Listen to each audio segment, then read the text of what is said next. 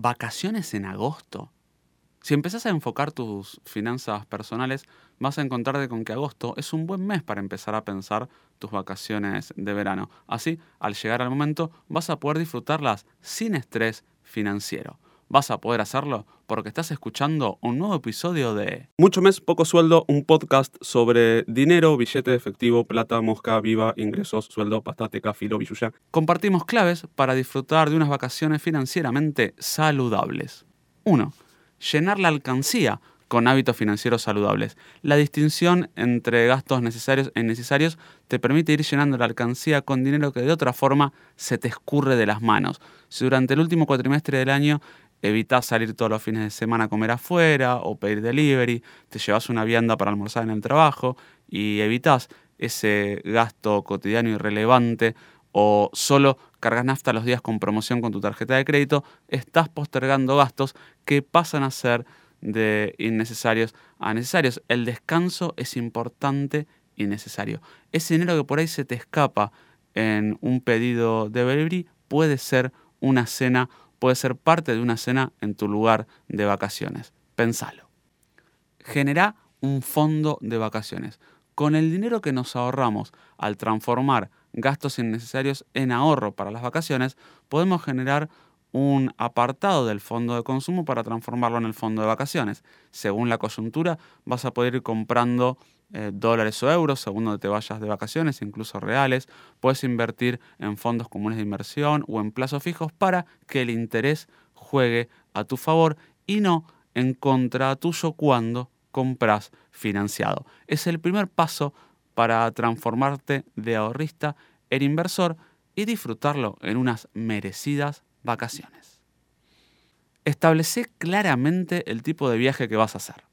Siempre tenemos que tener claro y definido de antemano cuál es el tipo de vacación que queremos llevar adelante. Y no estamos solo hablando de, bueno, voy a ir a un hotel, voy a ir a un Airbnb, lo voy a reservar por Best Day o por Al Mundo. No, no, no. Hay, si querés, dos tipos de viaje puntuales. Digo, uno es ciudad, caminar, mochila, multidestino.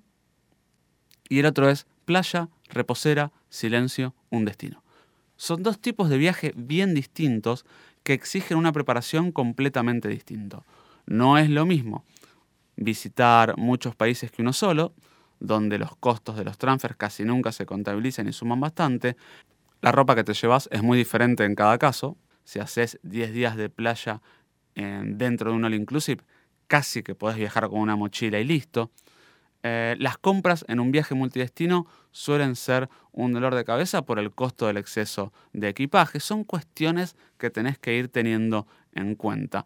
Muchos, muchos viajeros en estos años han optado por los bonos internos en Europa por aerolíneas low cost que te permiten un, un buen viaje, pero siempre vas a estar llegando a aeropuertos que no son los centrales, que están lejos de donde vos seguramente te alojas y vas a tener que tomar un taxi o un transporte hasta donde estabas alojado. Entonces, efectivamente, ¿cuánto te ahorraste en ese pasaje low cost? Todas cuestiones para tener en cuenta al momento de planificar un viaje. Flexibilidad.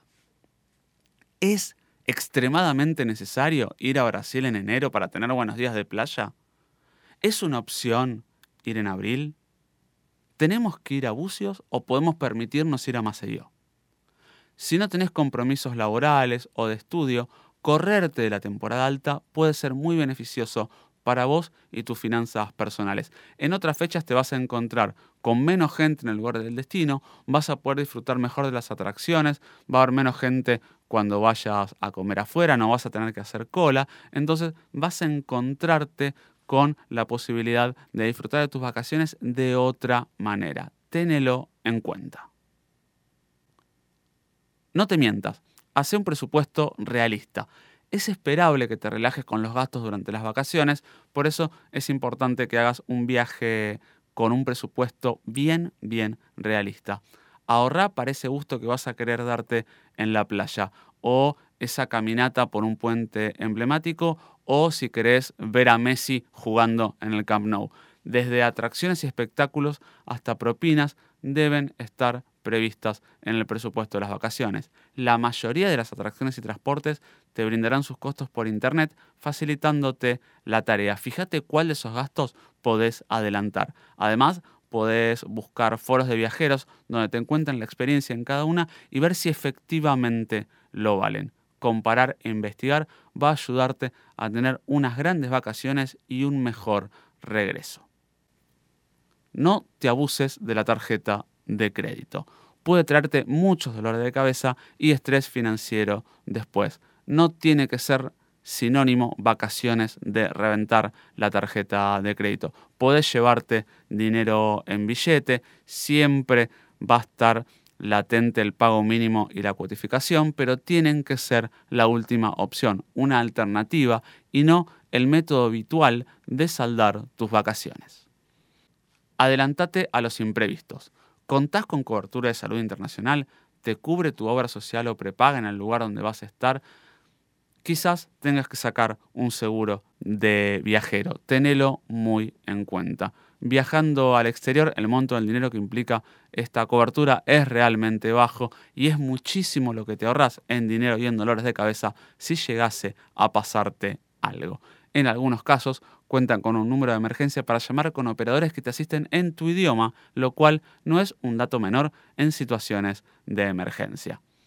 Luego de la última devaluación, veranear en el exterior se volvió un poco más difícil para muchas personas. Entonces, ¿tenés que renunciar a irte de viaje? No. ¿Tenés que reventar la tarjeta de crédito? No. Tenés que planificarlo y reducir los gastos innecesarios.